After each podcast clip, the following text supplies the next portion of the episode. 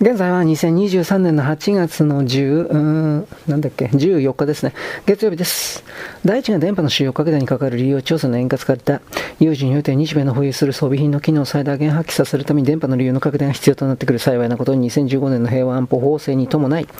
特定公共施設利用法が整備され、自衛隊や米軍の電波利用電波優先利用が条文化された。そこで防衛省としては特定公共施設利用法に基づいて、電波を円滑に利用できるよう関係省庁との利用調整の枠組みを作ってもらいたい。特に電波に関する日米間の利用調整要領の具体化や、国民保護法に基づく無線通信の優先利用と吻合等、接合等をできるだけ早く協議するようにしたいと自民党に要望したわけだ。第2に、周波数情報の適切な管理。自衛隊米軍が使用する周波数情報が外部に漏れた場合、敵による妨害や傍受につながる可能性がある。各装備品の性能、諸言などの保全上の観点から情報管理の徹底が必要だよって自衛隊米軍が使用する周波数を決定するにあたり、他他の主体が使用している周波数に関わる情報共有の適切な枠組み作りが必要なのだ。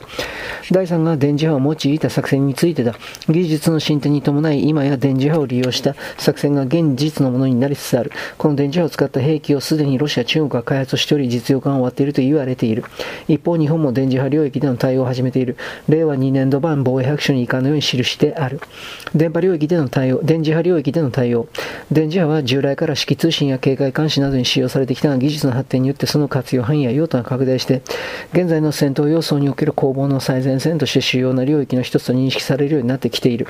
このため防衛省自衛隊においても防衛大綱などに基づき1、電磁波の利用を適切に管理調整する機能の強化2、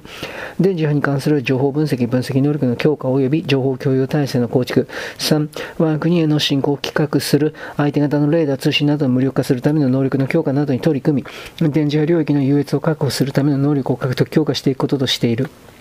1、電磁波の利用を適切に管理調整する機能の強化。電磁波を効果的積極的に利用して戦闘を優位に進めるためには、敵による電磁波の利用とその効果を妨げつつ、味方による電磁波の利用とその効果を確保する電子電子線能力に加えて、電磁波の周波数や利用状況を一元的に把握調整し、部隊などに適切に周波数を割り当てる電磁波管理能力を構築することが必要である。このため、令和2年度予算においては電子線などを効果的に遂行できるよう電磁波の利用状況を把握し、可視化に資する電磁波管理支援技術の研究に着手するなど、電磁波管理能力の強化を進めていくこととしている2、電磁波に関する情報収集分析能力強化及び情報共有体制の構築、電磁波の領域での戦闘を優位に進めるためには、平時から有事までのあらゆる段階において電磁波に関する情報収集分析して、これを味方の部隊で適切に共有することが重要である。このため、陸上、総、陸上、総対霊下に電磁波に関する情報収集などを行う電磁波作戦部隊を新編するほか、令和2年度予算においては艦艇用の電波情報収集機器の能力向上に向けた研究を実施するなど、情報収集分析能力を強化することとしている。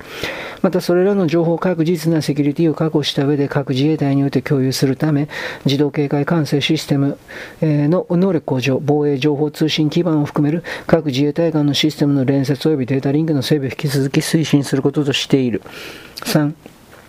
我が国への侵攻を起とする相手方のレーダー通信を無力化するための能力の強化、平素からの情報収集分析に基づいてレーダーや通信など我が国の侵攻を起とする。相手方の電波利用を無力化することは他の領域における能力が劣勢の場合にもそれを克服して我が国の防衛を全うするための一つの手段として有効である。このため令和2年2020年度予算においては自己防御用の電子妨害、防護能力に優れた戦闘機 F35AB の整備やネットワーク電子戦装備の整備を行うとともに戦闘機 F F15 への新たな電子戦装置の搭載などの能力向上妨害対象の脅威の対象可能圏外から電波妨害を行うスタンドオフ電子戦機の開発や対空電子戦装置の研究を進めることとしている。また多数の無人機ドローンなどを瞬間的に無力化できる高出力マイクロ波無人機ドローンや迫撃砲弾といった脅威に低コストかつ低リアクションタイムで対処する高出力レーザーなどゲームチェンジャーとなり得る技術の導入に向けた調査研究開発を迅速に進めていくことにしている。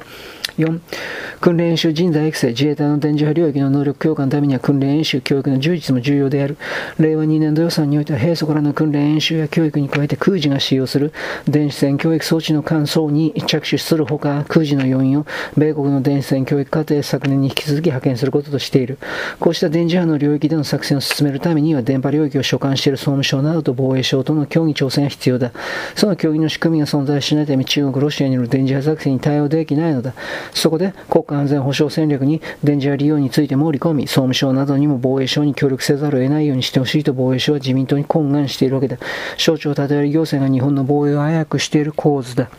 はい、ここまでよろしく。ごきげんよう。